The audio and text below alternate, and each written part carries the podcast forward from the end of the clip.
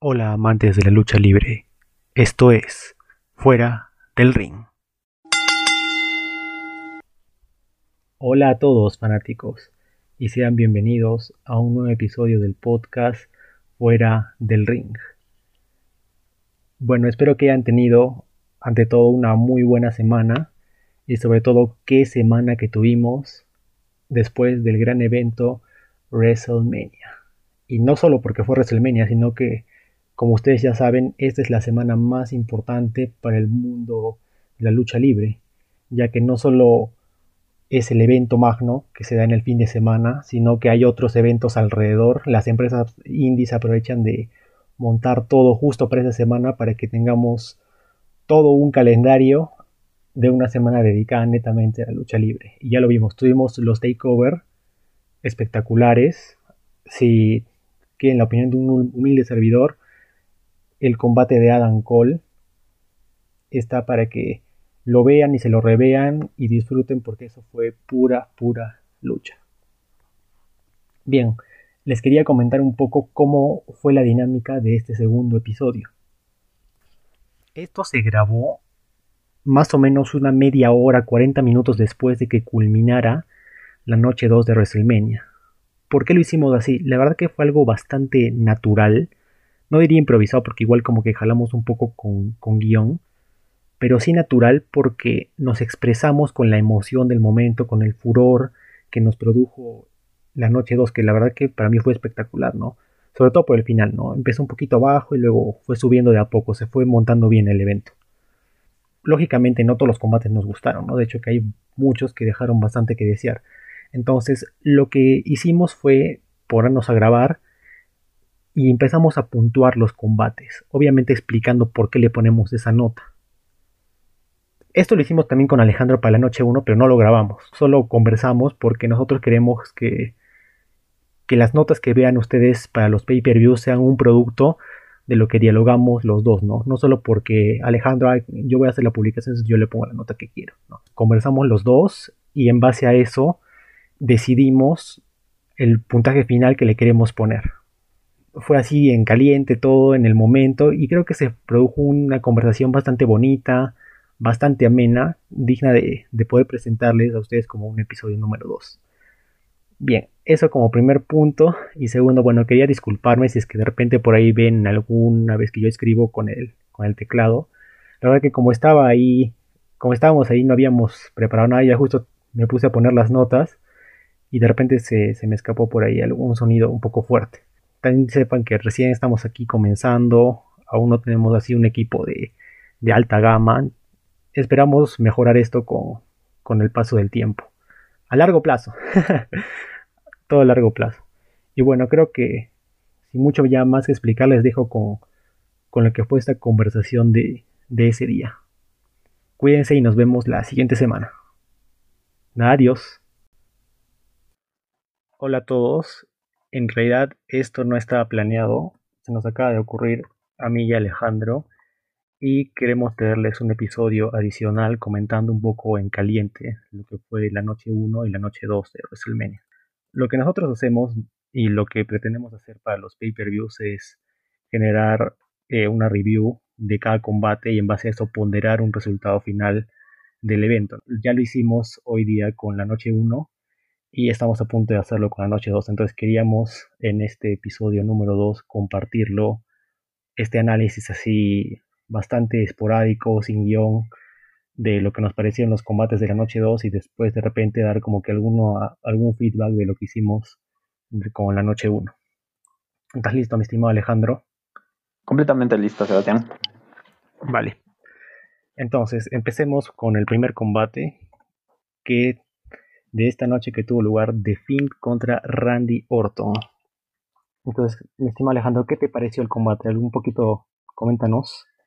Bueno, antes de, en la previa a este combate, yo creo que la forma como se construyó eh, la rivalidad para dicho match fue espectacular. O sea, ver cómo todo el misticismo que hay detrás del personaje de, de Fink eh, incluso hasta cuando se transforma, ¿no? Cuando se transforma de quemado y se sale con su traje nuevo, fue espectacular, ¿no? Claro, exactamente. O sea, desde la entrada ya se ve el misticismo de lo que fue antes de eh, esta noche, todo el desarrollo de la historia y bueno, todo lo que implica el personaje de The ¿no? Como eh, se pasó por aquella, aquel evento final del año pasado cuando Randy Orton quemó vivo a The Fiend y todo lo que tuvimos que esperar para volverlo a ver y qué manera de regresar, ¿no? En Fastlane para culminar en WrestleMania. Todo estaba, eh, yo creo que todo estaba escrito, bien preparado para que se ponga el broche de oro a esta rivalidad, posiblemente en este evento. Claro, y la verdad que fue súper, súper bajón porque primero se come un RKO y, y The Fiend muere. Exactamente, o sea, es, sí o no, o sea, es como que The Fiend eh, lo habían construido como un personaje invencible, eh, con, aguantó cuántos, 12, 13 creo que Kurt Stones, aquel eh, Hell a Cell el 2019, y llega aquí y pierde como cualquier otro luchador, ¿no? Eh, que se distrae y le hace el, finisher y ahí queda, ¿no? No, pienso que no tiene mucho sentido con lo que viene siendo The Fiend. Sí, o sea, yo no sé si es que hay algún tipo de vínculo o nexo, están entrelazados con Alexa, para que Alexa tenga tanto poder para fin, porque si es que se ha muerto con un RKO, es que se ha quedado anonadado que Alexa esté así, ¿no? O sea, tendrán que explicar eso, ¿no?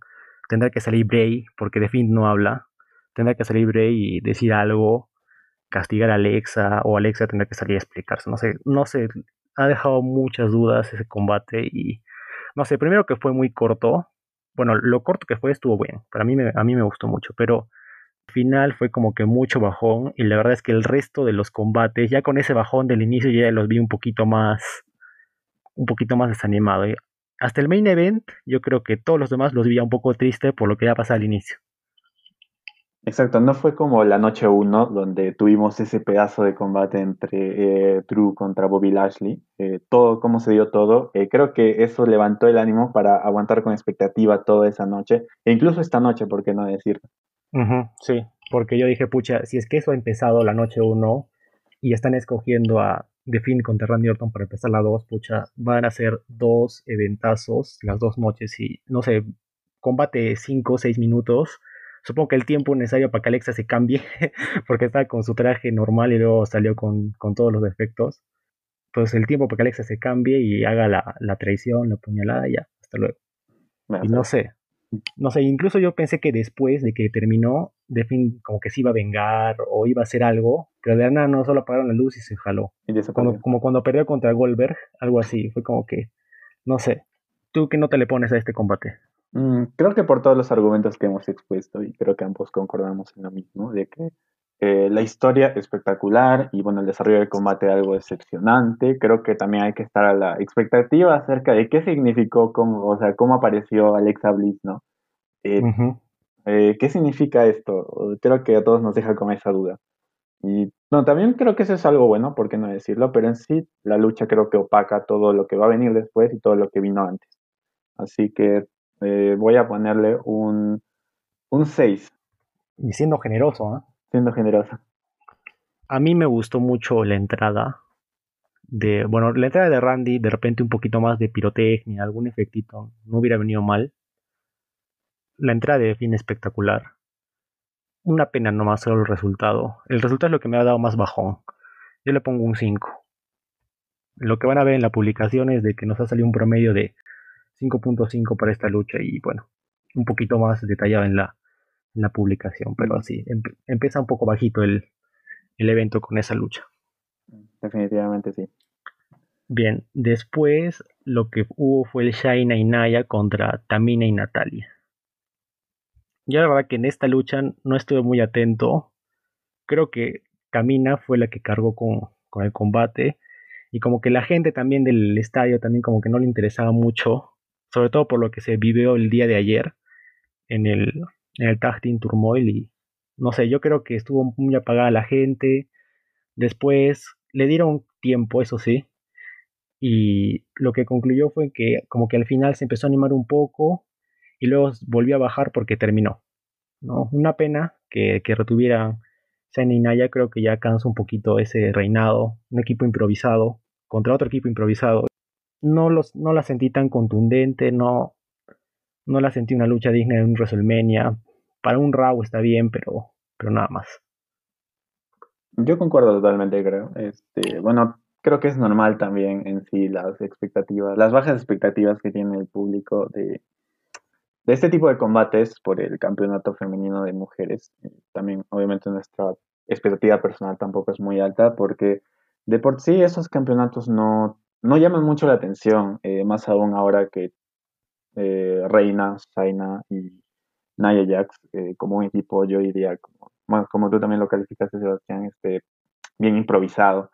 Y también y Natalia también es otro equipo improvisado. Y ¿Cuándo sería el día que veamos equipos que eh, tengan ese aire de ser un tag team, que sean totalmente coordinadas y que ofrezcan un buen espectáculo? Ayer quizá tuvimos la oportunidad ¿no? de ver si al menos estos equipos improvisados se si podrían lucir y generarnos una mejor expectativa para ahora, pero no, o sea, fue una lucha llena de boches y se notó esa, esa, esa poca química que quizás hay entre dos dos eh, chicas peleando en el mismo tag team. Y bueno, lo que sí es que lo que también tengo que decir es a favor del combate es de que se tuvo el gran momento, el gran careo, el gran dream match que se nos estaba prometiendo entre Naya Jax y Tamina, ¿sí o no?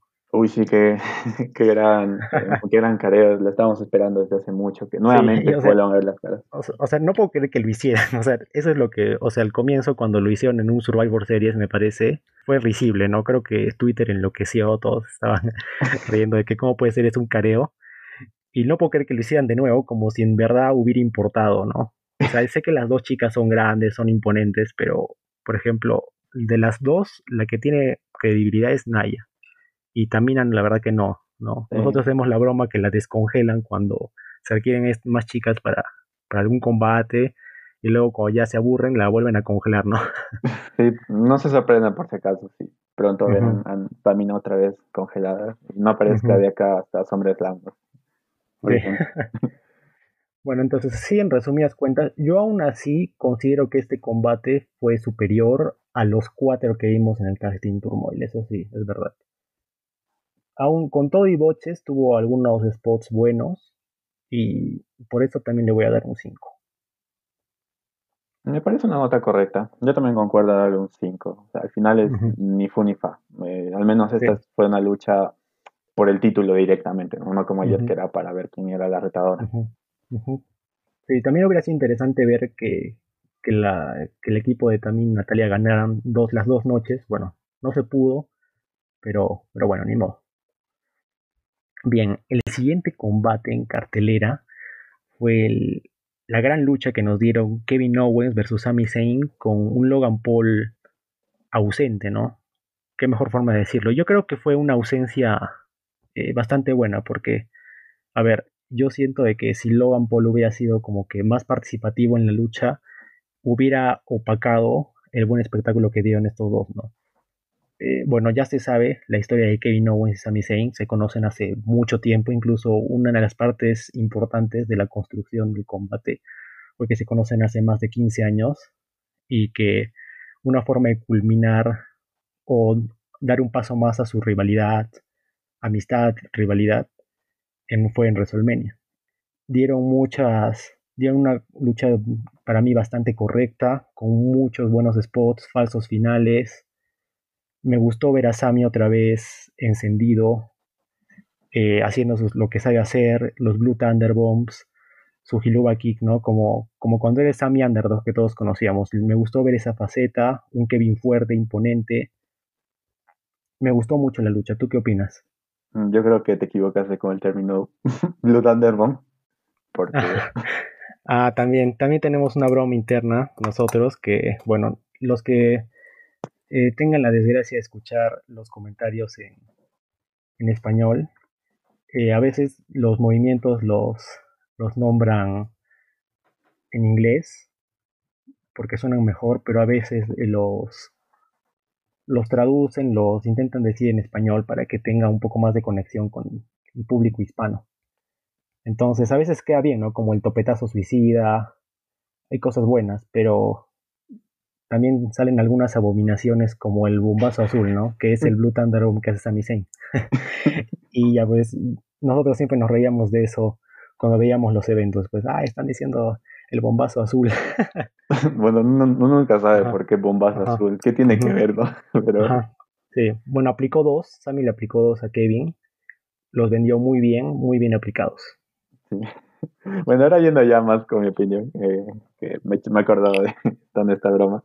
Yo creo que vimos a un Sami Zayn eh, como un Sami Zayn un poco más del pasado. Yo creo que Sami Zayn normalmente, en este año ya y parte de, gran parte del año pasado estaba construido como un heel eh, cobarde, eh, por qué no decirlo. Creo que es su personaje, o sea, no, me gustaba del todo tampoco su personaje en sí, pero creo que Sami Zayn me sorprendió para bien. Eh, me gustó mucho ver al Sami Zayn peleando en ring como lo hacía antes. Y bueno, se nota claramente que Kevin Owens y Sami Zayn tienen una química ya de tantos años peleando.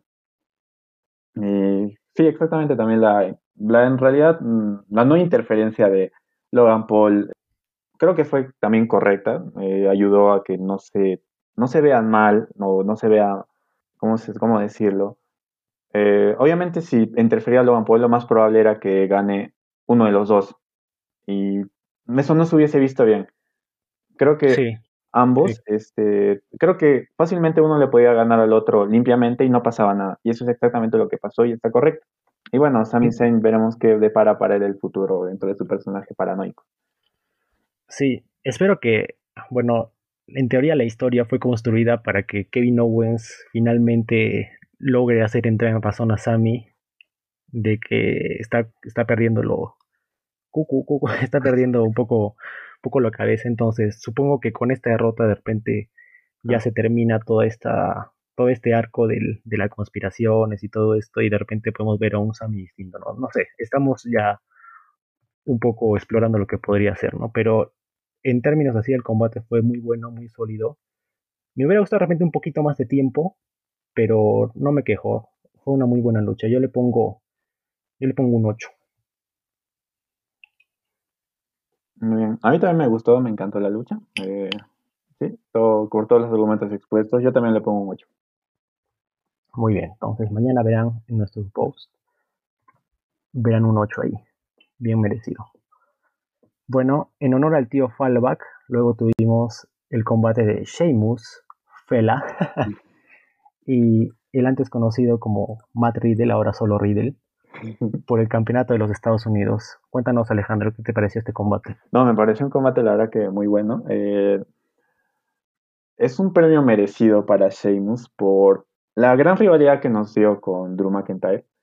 Eh, yo creo que antes de WrestleMania eh, decía, bueno, en realidad decía, ¿no? Que esa rivalidad pudo haber terminado en WrestleMania y hubiese sido magnífico, ¿no?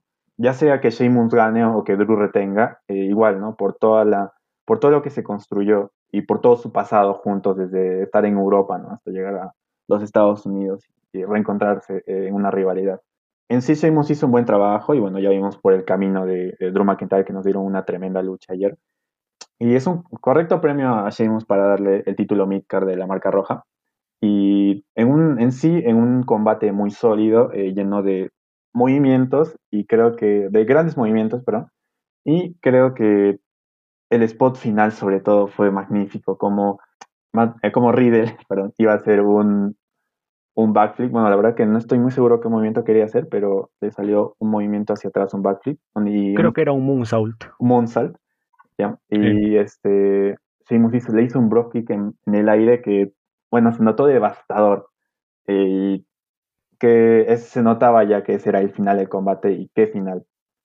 Así que... Sí, sí, me hizo acordar mucho no sé, eh, no sé los que, los que les guste NXT, cuando Ricochet se enfrentó a Adam Cole, igual Ricochet buscó un moonsault y Adam Cole lo sorprendió con una super kick, fue espectacular también, así le ganó. Y no sé, no sé si fue alguna referencia que hicieron a los takeover, pero fue un spot muy, muy bueno. También un poco de repente andando en lo que hablabas, mi estimado, de, de, la, de lo que hizo Sheamus, ¿no? El pasado año eh, la verdad una pena, ¿no? Porque, bueno, hay una página que yo, que yo sigo en Instagram que se llama, que son los chicos del, Wrestling Corporation, me parece que se llama, que presentan muchas noticias, rumores bastante, bastante confiables. Normalmente no te venden humo, a veces sí, mm. pero la mayoría de veces son muy acertados con sus pronósticos. Y lo que ellos comentaban era de que en verdad estaba planeado un Drew contra Sheamus en WrestleMania. O sea, ese era el plan original. Pero luego, eh, no sé por X motivos, no sé por qué se tomó la decisión de cambiar repentinamente, no sé, Vince se, fuma unos buenos porros y luego toma decisiones. Entonces se cambió esto y se incluyó a Bobby Lashley. ¿no? Esto fue la semana antes de Elimination Chamber, esas fechas, que ocurrió todo esto de que el Miss canjeó el maletín y todo esto. Y se filtró como que un spoiler que, bueno, me lo comí porque tenía mucha curiosidad de ver y decía que WrestleMania, una lucha por el campeonato, Bobby Lashley iba a estar involucrado. Entonces, eso era lo que se había filtrado. Al final se cumplió porque Bobby Lashley llegó incluso como campeón. Yo pensé que iban a tratar de incluir al Miz, luego Miz se fue con Bad Bunny y, de repente dije, ah, de repente es una triple amenaza con Sheamus más. Si es que el plan original era Drew contra Sheamus, de repente le hacen triple amenaza con Bobby Lashley también metido. Pero al final no, parece que se decantaron por un uno contra uno tradicional y decidieron sellar la rivalidad de Sheamus contra Drew en, en Firelane. La verdad que fue un combate también bastante digno para el Sheamus, ilusión, no lo hicieron ver mal, quedó fuerte igual. Y bueno, yo igual como dices es un merecido premio ahora que Sheamus obtenga un nuevo campeonato más. Me parece que ya son tres campeonatos estadounidenses en su poder. Súper merecido. Eh, la lucha me gustó mucho. Hubo momentos muy buenos. Eh, eh, Riddle es un muy buen luchador, muy completo. Se nota que es muy ágil, pero a la vez tiene fuerza, o sea, tiene de todo este pata. Y lo, y lo demostró ahí, ¿no? Sheamus, Sheamus es un poco versátil porque a veces te da un combatazo y a veces eh, cuando no tiene química con el luchador es un desastre. Hmm. Y ahora se nota que con Riddle tiene ese vínculo, tiene esa química porque fue un señor combate muy bien, muy bien hecho. Me da un poco de pena porque hubo un botch eh, en un momento importante. El white noise. Sí, que, que Sheamus le iba a hacer un white noise desde la tercera cuerda que iba, que iba a quedar espectacular. Pero me parece que como lo intentaron hacer como que muy rápido, eh, no, no se contuvo y, y se, se, tropezó. Menos mal que no, no quedó nada grave. Pero lo que me gustó fue que eh, lo, se recuperó muy bien. O sea, fue todo tan rápido. O sea, Botch, pero al ratito lo, lo corrigió y enseguida saltó de la tercera cuerda para, para taparlo. Entonces, como que el botch no terminó de, impactar tanto en la lucha. Igual fue muy buena. Los otros spots son muy buenos y la cara de, de Riddle al final con la sangre fue, fue, muy, fue muy impactante. Entonces, tu nota final, mi estimado Alejandro. Yo creo que está al nivel de la lucha de Kevin Owens y Sami Zayn, así que le pongo un 8. Sí, yo también. Yo, le, yo solo por el botch ya por ser un poco exquisito le pongo 7.5, pero espectacular. Continuemos con eh, la lucha de Biggie contra Apolo Cruz. Esto fue por el campeonato intercontinental. Bueno, el desarrollo, el desarrollo de esta rivalidad eh, fue sorpresivo, creo que para bien ver eh, primero el cambio de personaje de Apolo, ¿no? aceptando sus raíces nigerianas y tomándolas como para su personaje. Eh, bueno, sinceramente creo que aquí comentábamos con Sebastián que el, posiblemente el acento eh, sobre un poco para su personaje, porque de todas formas se crió en Estados Unidos. Y, sí, el acento me sobra mucho, me sobra mucho el acento. Sí, creo que no pasaba nada si hablara normal. sí. Pero sí, personaje correcto de este Apolo Cruz, darle un refresco al, al mismo luchador. Eh, y bueno, Biggie llegaba como campeón, creo que ya llevaba reinando ya hace... No estoy Como más de 100 días, me parece. Algo, algo dijeron los comentaristas de 110, pero no quiero dar un dato sin conocerlo bien. Pero más de 100 los tiene. Sí, o sea, lleva reinando un buen tiempo. Creo que sí era correcto que se dé un cambio de título, un, cambio este, a otro campeón. Pero esta rivalidad eh, yo creo que ha sido bastante regular por ejemplo, su lucha en Fastlane, creo que fue muy corta y todos pensábamos, ¿no? Ya que en Fastlane fue muy corta esta lucha, eh, posiblemente en WrestleMania ya eh, lo equiparen, ¿no? Este, sea más larga y cumpla con las expectativas con las que nos quedamos en Fastlane. Y no, lamentablemente no fue así. O sea, más allá de que la estipulación fue eh, de tambores nigerianos, yo creo que, yo sinceramente creo que si hubiesen puesto Street Fight sería lo mismo, porque no, no cambió en sí la estipulación como algo especial, algo nigeriano. Se veían los tambores, sí, pero ni los utilizaron.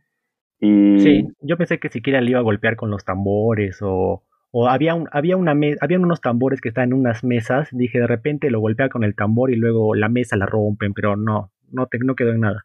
Claro, también eso, ¿no? Bien, si bien es cierto, hicieron movimientos fuertes, bastante físicos, eh, por la envergadura de cómo son estos luchadores, pero mm, de ahí eh, la interferencia también, ¿no? ¿Quién será este misterioso personaje que apareció, no? Mm, Algo, justamente de estos, los chicos que te decía de Wrestling Inc., no sé qué han comentado que creo que es un luchador de que han traído de otro lado, pero estaremos, si es que podemos sacar un post de esto, les diremos quién es este señor, porque creo que sí, más o menos, este, da la talla para ser un buen manager o de repente un luchador imponente. Claro, estaremos a la expectativa en los SmackDowns acerca de quién es este personaje, cómo se llama siquiera, ¿no? Pero bueno, este, su interferencia, creo que si Apolo hubiese ganado eh, limpiamente no pasaba nada, porque creo que Vi ya se hizo un nombre con cómo está desarrollando su personaje de, en su faceta individual, ¿no? Lejos de New Day, eh, solo en SmackDown. Y por su reinado de tanto tiempo, creo que no pasaba nada, sinceramente. Ganaba limpiamente Apolo. Correcto. O sea, mira, creo que tú lo has dicho todo. Solo aportar un poco. Para mí en WrestleMania las entradas son muy importantes porque es el magno evento, entonces no puedes darle una entrada que haría en un Raw, en un SmackDown a un luchador. La entrada de Didi espectacular, muy buena, con la performance del, chico que, bueno, no sé qué se llama, eh, pero muy, muy chévere la, su entrada. Y no sé, de repente, porque habían armado todo el equipo para que cante, a Apolo no le dieron una entrada interesante, ¿no? Hubiera sido bonito que, que le hayan armado como que un séquito de, de ejército nigeriano o de o algo así, ¿no? O aunque sea una pirotecnia así, algunos, algunos cuetecitos cuando, cuando era, pero me dio pena porque el Apolo entró con su lanza gigante, pero nada más, no le dieron más. Sí, ¿no? Y en el trámite de la lucha creo que sí hubieron spots interesantes. Las escaleras metálicas estas han sido importantes en la rivalidad y las usaron mucho, entonces eso me parece bien. No sé, los tambores también, como te decía antes, me sobraron mucho, no los utilizaron. Podía ser un Street Fight, incluso no sabíamos cómo era la estipulación hasta que lo leímos. Ah, ya, ya lo vi bien, son los chicos de Wrestling Republic, una muy buena página si quieren saber noticias u opiniones, los que les guste. Lo hacen en inglés, pero no es un inglés muy complejo, pueden, pueden leerlo bien. Ya, bueno, el spam que ya les hice a esta gente. Eh, por otro lado, lucha corta, no me parece que la interferencia le aporte a Polo. O sea, de repente lo quieren construir como un Gil cobarde, pero no sé, yo creo que este, este sujeto, este señor, podía esperar a aparecer de repente en el SmackDown, o no sé, no, lo, no le entrega la, confianza a Apolo que merecía tener en su noche, ¿no? Si es que hoy día le iban a consagrar, yo creo que lo pudieron haber hecho de otra forma. Entonces, no sé, eh, el final estuvo malo, mi parecer, y el combate corto. Se quedó corto. Mm. Sí, creo que es la mejor descripción, que se quedó corto el combate. Yo le pongo un 7. Un 7. Yo por lo expuesto, eh, por los argumentos expuestos, ¿no? Yo le pongo un 6.5. Ah, duro. Sí. Duro, duro. Sí, me esperaba más, la verdad, este combate después de lo que vimos en Fastlane. Bueno, para los que no sepan, Alejandro es un hombre, un hombre de gustos claros, y a él cuando le proponen un combate extremo, él espera ver un combate extremo como Dios manda. Exactamente, como la vieja escuela. Ajá. Entonces, si es que no van a utilizar los objetos que están planteando, él por eso te va a poner un 6.5. pero al menos algo rescatable es que usaron el palo Kendo. Eso, eso no puede ser. Sí, esa, es la, esa es la herramienta favorita que le gusta a él, el palo Kendo. Y se lo bajaron, ¿no? Se lo destruyeron. Apolo le destruyó el palo Kendo, ¿no? Sí, espectacular eso. Sí. Bien. continuando, que fue una de las luchas finales y yo creo que su posición estuvo correcta en la cartelera fue la lucha por el campeonato femenino de Raw de Rhea Ripley haciendo su debut en el main roster en Ring y en WrestleMania contra Asuka que era la campeona. Cuéntanos Alejandro qué te pareció este combate. Hmm, bueno, justamente, eh, bueno, yo había hecho, desarrollado los posts para el Instagram, no se olviden de seguirnos.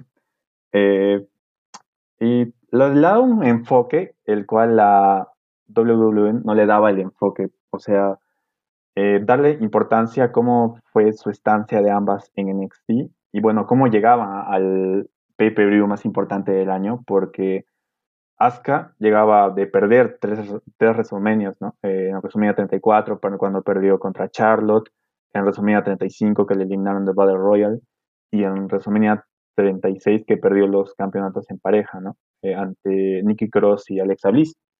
Así que uno, no, uno se esperaba, ¿no? Eh, que gane quizás Asuka, pero por otro lado, Rhea Ripley ya peleó también el año pasado en WrestleMania 36 ante Charlotte y también perdió, perdió el título de NXT, no nos olvidemos. Así que era, era un combate del que uno no, no sabía qué esperar. Era, yo diría que era impredecible eh, si Rhea Ripley quizás se coronaba como nueva campeona en esta rivalidad que se desarrolló en tan corto tiempo, eh, ¿por qué no decirlo? Eh, creo que tres semanas exactamente, ¿no? La semana que apareció, la semana en la firma de contrato y la semana de la lucha, bueno, lo que se hicieron la de eh, Bianca y Sasha, de pelear contra las campeonas en parejas, eh, cosa que no, me gusta mucho, lo, lo, dejo caer. Y fue muy corta la rivalidad, eh, creo que pudieron desarrollarla mejor, pero creo que también fue de emergencia, ¿no? Por el tema de Charlotte, que originalmente iba a estar. sí, fue como que a salvar, a salvar el, el evento, ¿no? Claro. Solo por eso se la perdono que no hayan construido tan bien este, este combate. Sí, porque ciertamente con más tiempo, si hubiese sido lo planificado desde el inicio, eh, pudieron haberlo construido mucho mejor. mucho, mucho mejor. Eh, de todas formas, yo creo que, o sea, el combate estuvo bien, decente. Creo que por momentos estuvo eh, algo pausado, no estuvo muy dinámico, un poco aburrido. No es que me haya generado una gran emoción, pero lo que sí me sorprendió es el final en sí. no, o sea, como digo, no, fue un combate, es un combate impredecible, pero dentro de esa incertidumbre no me esperaba que Rhea Ripley ganara, ¿no? Eh, porque era su debut in ring eh, como combate a single. Prácticamente en el main roster no está mucho tiempo, ¿no? Claro, acaba, de, de, entrar, ¿no? Claro, creo que es un premio para, eh, más que todo para lo que hizo en NXT. Sí, yo creo que es correcta la victoria. Sí, bueno, o sea, mira, yo tengo varias cosas que comentar antes de, decir lo que opino del combate, porque creo que es importante. Mm. Yo más o menos por 2017, 2018 tenía el WWE Network.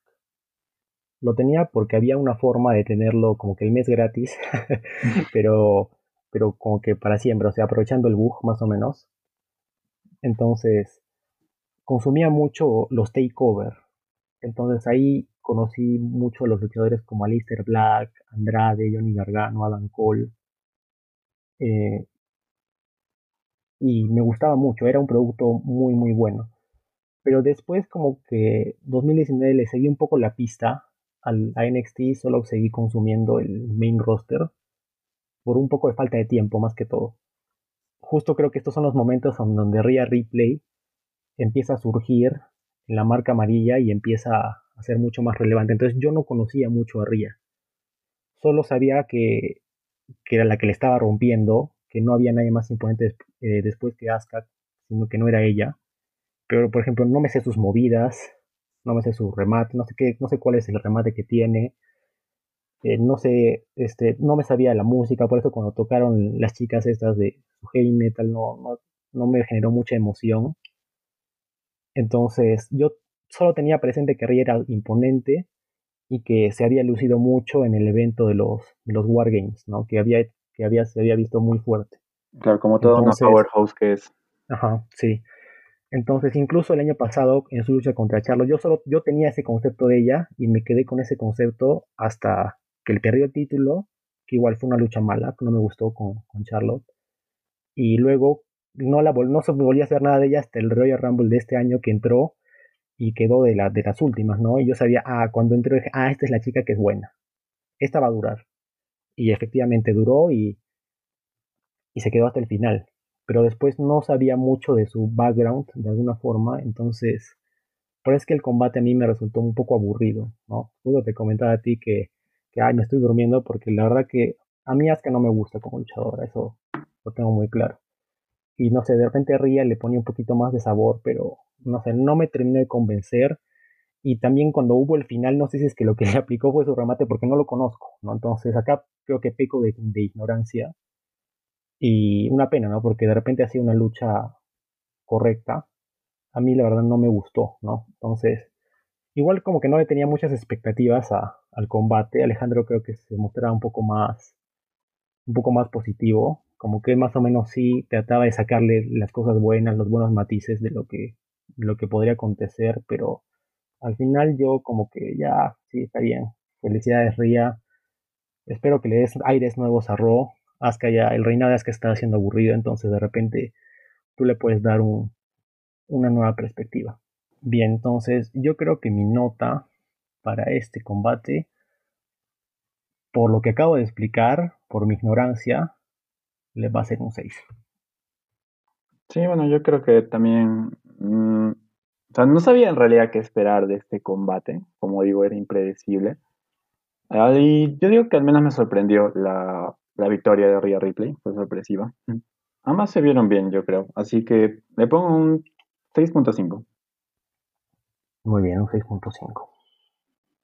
Y bien, finalmente llegamos a lo que tenía que ser, al combate que tenía que cerrar WrestleMania, el combate que por excelencia se merecía el main event y se lo dieron. Roman Reigns defendiendo su título universal en una triple amenaza ante Edge y Daniel Bryan. Me adelanto a decir un poco que qué pedazo de lucha he visto esta noche. Lucha espectacular. La WWE sabe buquear muy bien los combates multitudinarios. Y hoy día nos demostraron que no han perdido el toque, que pueden seguir haciendo combates muy muy buenos. Yo la verdad me declaro culpable de ser un fan de Bryan, aunque me parece que ahorita él tiene mucho hate a su alrededor, no solo por mi círculo de amistad, sino también por, por lo que ven en redes sociales. Sacan muchos memes que Daniel Bryan no se merecía el main event, que esto debía ser un lanza contra lanza. Pues yo me declaro culpable de ser un fan de Daniel Bryan. Pero aún así, cuando estaba en mi asiento viendo el combate, no sabía quién iba a ganar. Y la verdad que por lo que estaba pasando, me daba igual quién ganara, iba a ser el mejor combate de las dos noches, y lo digo así, clarísimo. Bien, eh, a mí es, bueno, yo tengo que decir que no soy hater de Daniel Bryan, creo que, bueno, este, hablar acerca de este combate nos va a generar un cierto debate. Yo, yo no soy fan de Daniel Bryan, de hecho que mm, no me ha gustado mucho en sí en todos los años, nunca es como que lo he apoyado, eh, pero creo que en el mismo combate, durante el combate dio todo de sí, creo que se lució muy bien y también hizo lucir muy bien a Edge y a Roman Reigns. Yo creo que deberíamos partir primero por cómo se desarrolló la historia, ¿no? Que también fue muy buena, muy buen desarrollo de la historia. Como, eh, perdón, yo soy Ramón, es nuestro, nuestro apodo personal, yo creo, en, nuestro círculo. Eh, como Roman eh, llegaba desde su faceta de Gil reapareciendo de manera sorpresiva como Gil, ¿no? Eh, como ya había mencionado. Y creo que le dio un aire fresco a, lo que viene siendo Roman Reigns. Creo que se ganó el apoyo de todo el público con su nueva faceta. Y vino siendo alguien imponente todo el 2020 y también el 2021. Solo que el 2021 y bueno, ya a finales de 2020 se encontró con rivales como Kevin Owens, eh, que ya le, da, le dieron mucha pelea para arrebatarle ese, ese campeonato.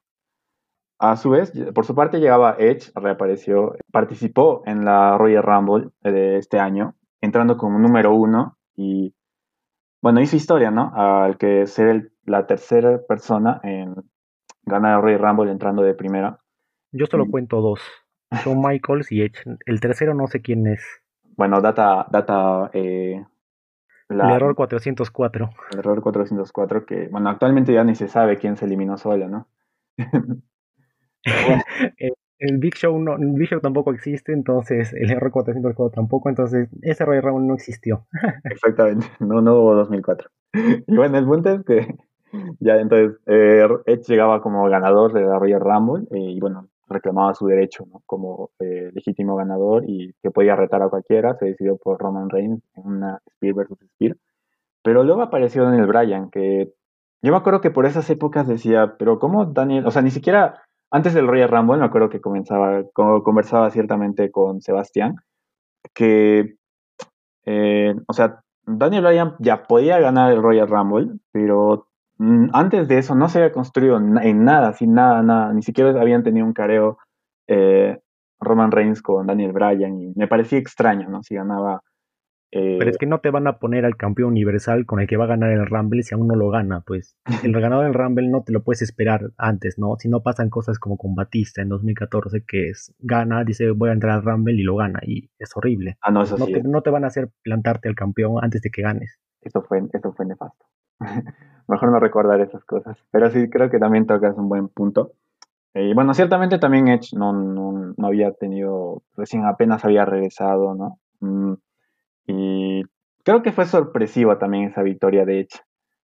fue muy sorpresiva eh, cuando lo vimos. Nadie se esperaba, creo que ganara Edge.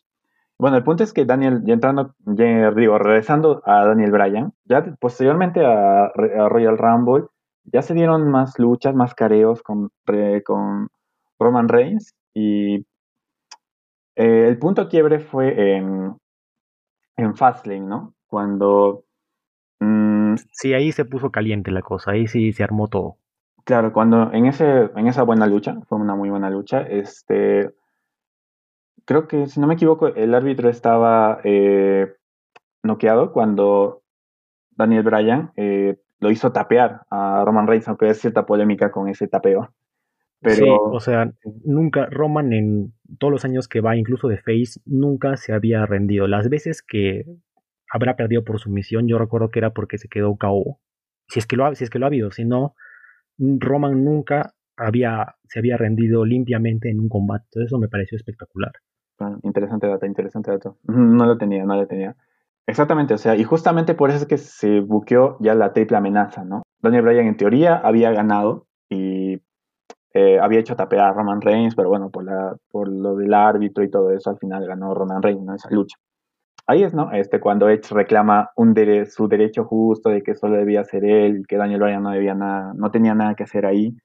Y bueno, o sea, ciertamente no apoyaba mucho esto de Bryan porque me parecía un poco extraño también de que, eh, o sea, digamos, lo de Kevin Owens en Royal Rumble, que fue, creo que fue botch, que eh, Roman Reigns no se podía parar, que, que el enlace... Sí, sí, sí. Sí, sí, Totalmente bochado. Claro, también ciertamente ganó, ¿no? O sea, en teoría ganó entre comillas, pero le tuvieron la cuenta porque eso no debía pasar. Si no, pasaba lo de, no sé, una victoria eh, que no debía pasar como contra AJ Styles, ¿no? O sea, creo que Kevin Owens se entiende a esto, ¿no? Y creo que también, o sea, eh, siguiendo la lógica, también Kevin Owens pudo haber reclamado por esto y también podía estar ahí, ¿no? Y no sé, como que ahí se me, se me, cruzaron, se me cruzó algo en la mente y no me negaba a aceptar también que Daniel Bryan esté en el evento. Así como... Es que yo creo que, mira, acá te estás olvidando de un dato muy importante. O sea, Bryan eh, gana la Elimination Chamber, tal como ocurrió en 2010 con Batista y John Cena Roman aparece, ahí mismo cobra la, la, oportunidad, ya es ahora, ya ganaste y ahora te toca enfrentarte contra mí, entonces de ahí nace el combate en Fastlane. Y desde ese buqueo que hicieron yo ya tenía clarísimo de que iba a ser triple amenaza en WrestleMania, porque dije, no, que le hagan esto al Brian, él no se va a quedar tranquilo. Él no se va a quedar tranquilo y va, se va a buscar meter de alguna forma en el evento central. Y también me parece preocupante que aún los creativos, Vince, no, sé, no tengan la confianza de que un Roman contra Edge en solitario pudiera haber sostenido el evento central del, del evento más importante del año. No sé, me parece que la inclusión de un tercero podría dar a pensar de que no se le tenía totalmente la confianza al personaje de Edge, al personaje de Roman, para el combate de esta noche. También podría ser un punto interesante para pensar. Hmm.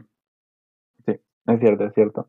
Y ciertamente también lo de Elimination Chamber, este, creo que ahora, ahora recién también ha tomado sentido, ¿no? Eso de Elimination Chamber, de que Roman pelee después de la Elimination, ¿no? Creo que todo el mundo en ese entonces se quejaba de que por qué Roman no está en, el, en la cámara de eliminación, no tiene ningún sentido.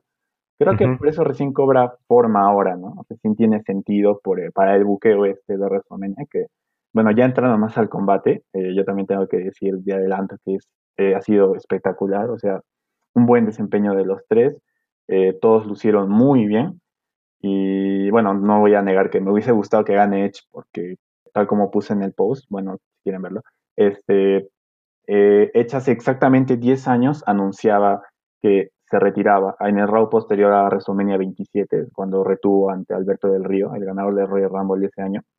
¿Quién es Alberto del Río? Alberto del Río no existió. Ah, también tampoco, no, verdad, verdad. Bueno, la cosa es que Edge retuvo, creo que no se sabe con quién. Eh, y bueno, el siguiente round, sorpresivamente, totalmente eh, inesperado, a todos nos dejó atónitos de que eh, se iba a retirar por su lesión, ¿no? yo me acuerdo haber visto eso en diferido en ATV.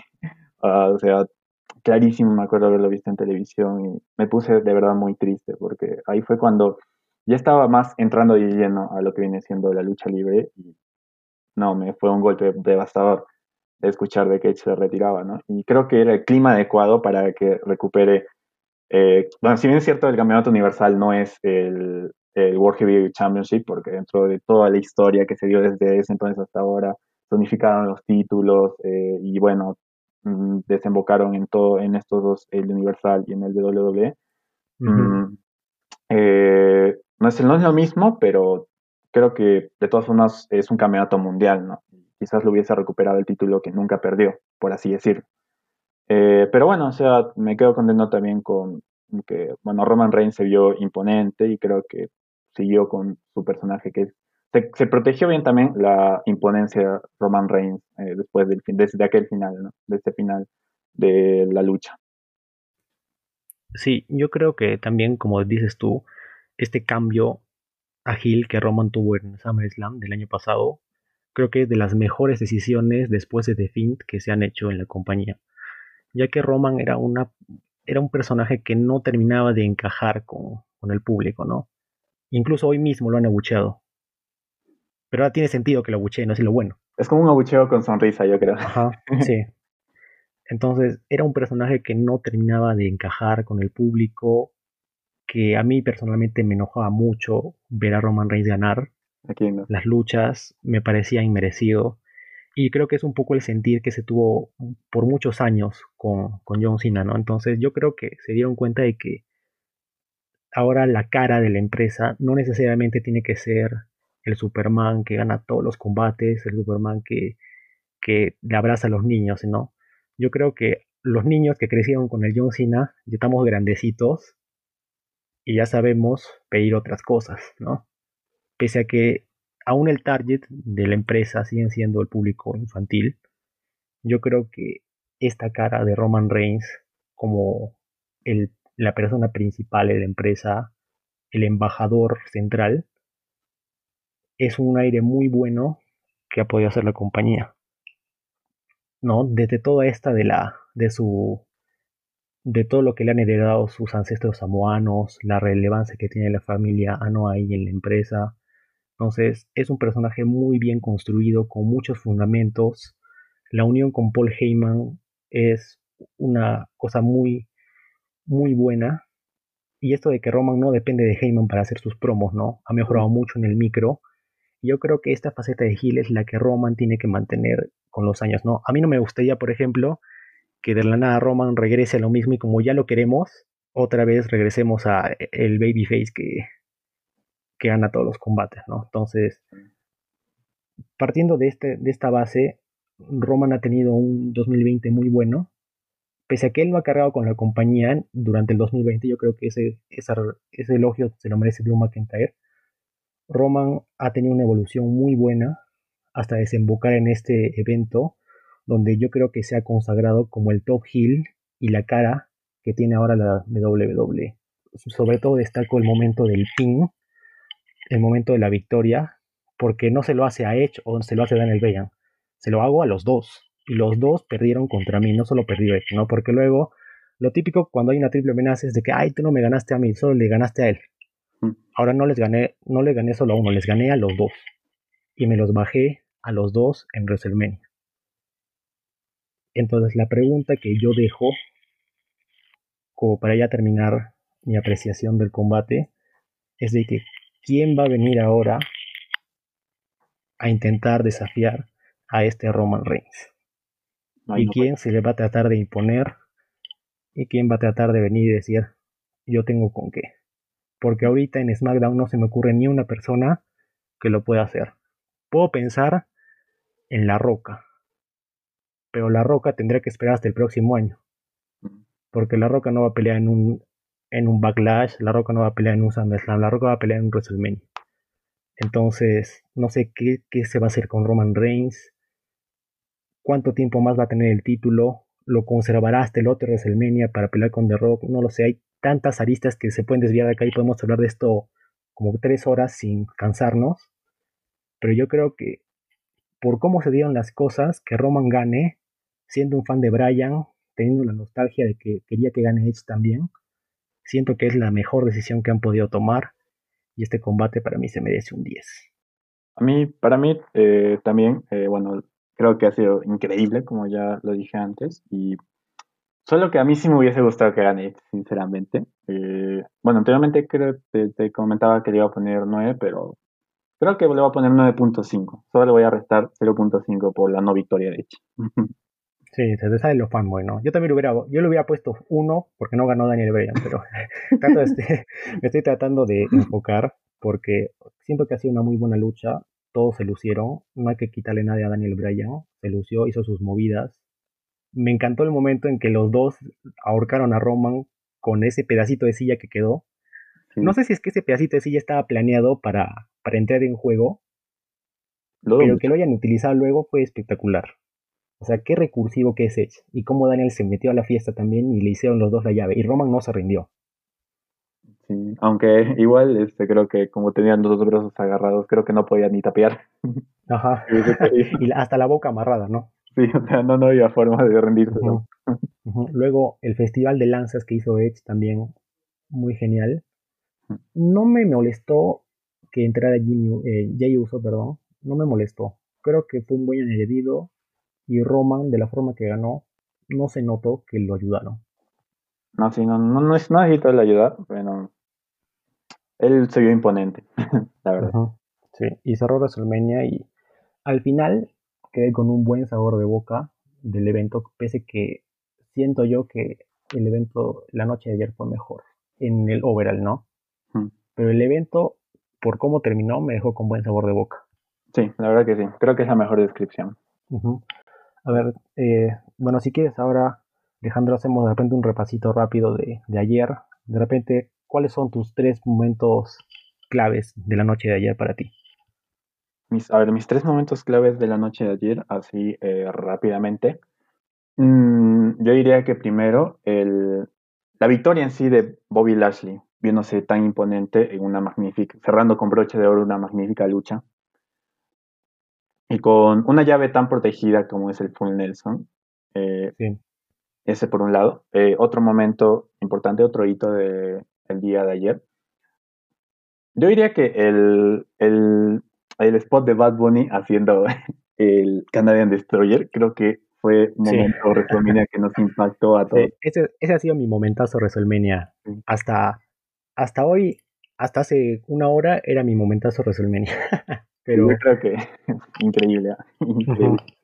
Que solo lo hace Adam Cole y Rey Misterio, Pete Dunne algunas veces, pero mucha gente lo hace porque justamente es ciertamente riesgoso, ¿no? Pero lo hizo y quedó espectacular. Claro, y por último la coronación de Bianca Belair, creo que fue una victoria eh, ciertamente inesperada, pero el desarrollo del combate fue el adecuado y le dan la oportunidad a un nuevo aire fresco para que no estén, no, nuevamente no estén los cuatro jinetes eh, reinando, ¿no? Como, y bueno, en general, ¿no? Se ve que no está ni, ni Charlo, ni, ni Becky Lynch, ni, ni, perdón, ni Bailey, ni Sasha Banks eh, con los títulos, ninguna. Yo creo que eso está correcto. Está bien, va a ser un nuevo aire fresco para la división femenina. Sí, igual, totalmente de acuerdo. A ver, eh, yo también doy mis tres momentos para ir cerrando. Primero, hablar también de Bobby Lashley. Eh, como tú decías, el hard lock, el full Nelson, un remate muy cuidado, como lo están haciendo ver como la llave de la que nadie se va a soltar. Me pareció eso muy bueno. Me gustó mucho el combate de, de ayer. Yo creo que esa fue la mejor lucha. No, qué bueno que el Open sea la, la mejor lucha porque te deja con las expectativas altas de lo que vas a ver después y ves animado, ves animado el evento. Eso creo que ese inicio fue muy bonito, ¿no? También hubo un momento muy, muy emocional, al menos para mí, de ver la gente, aunque yo no estuve ahí, ver la gente otra vez ahí aplaudiendo, ver que Drew en su entrada se quebró cuando todos le contestaron su 3-2-1 y clavó su espada en su entrada fue... Eso, ese factor emocional creo que también ayudó mucho a la lucha.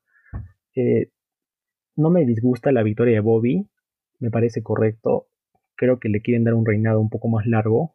No sé, de repente en el siguiente evento Drew se vengará, no sé, no sé si anda a entender de que Drew se alejará del título, seguirá, ya se verá, ¿no? Eh, mañana en Raw lo quiere ocurrir, pero sí, eh, muy buena lucha.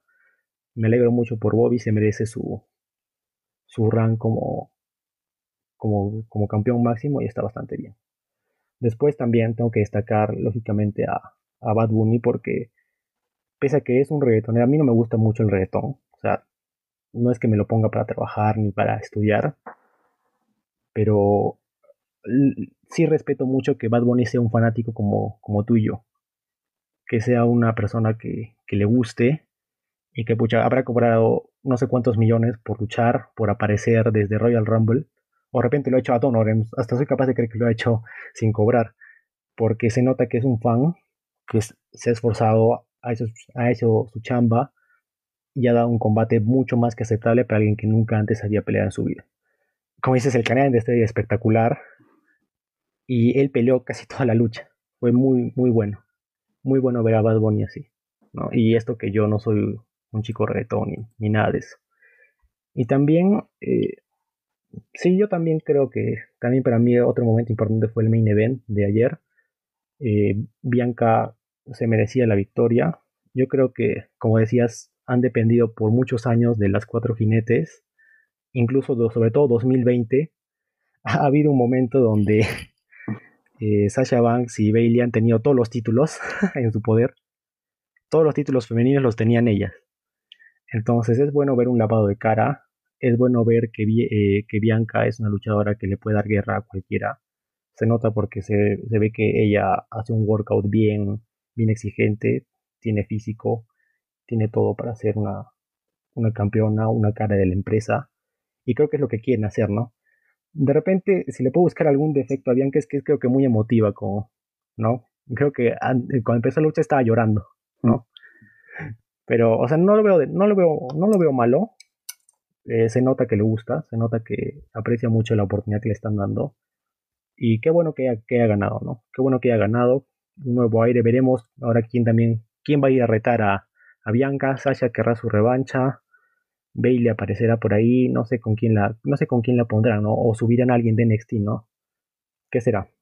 No todo puede pasar. Esta semana que va a venir va a ser muy loca porque va a venir nueva gente. Van a haber regresos, de repente fin valor sube, ¿no? ¿Quién sabe? Entonces hay muchas cosas que podrían pasar. Y bueno, creo que ya iríamos cerrando. Eh, esto de mi parte, les deseo que tengan una buena semana y nos vemos al siguiente viernes para más cosas. Alejandro. No, sí, agradecer nomás por eh, escucharnos en este episodio de nuestro podcast. No se olviden de seguirnos eh, como fuera del ring, tanto en Twitter como en Instagram. Y bueno, amantes de la lucha libre, esto sería toda nuestra opinión acerca de WrestleMania, tanto sobre todo Noche 2, pero también dimos nuestros momentos favoritos de la Noche 1. Cuídense y que tengan una buena semana.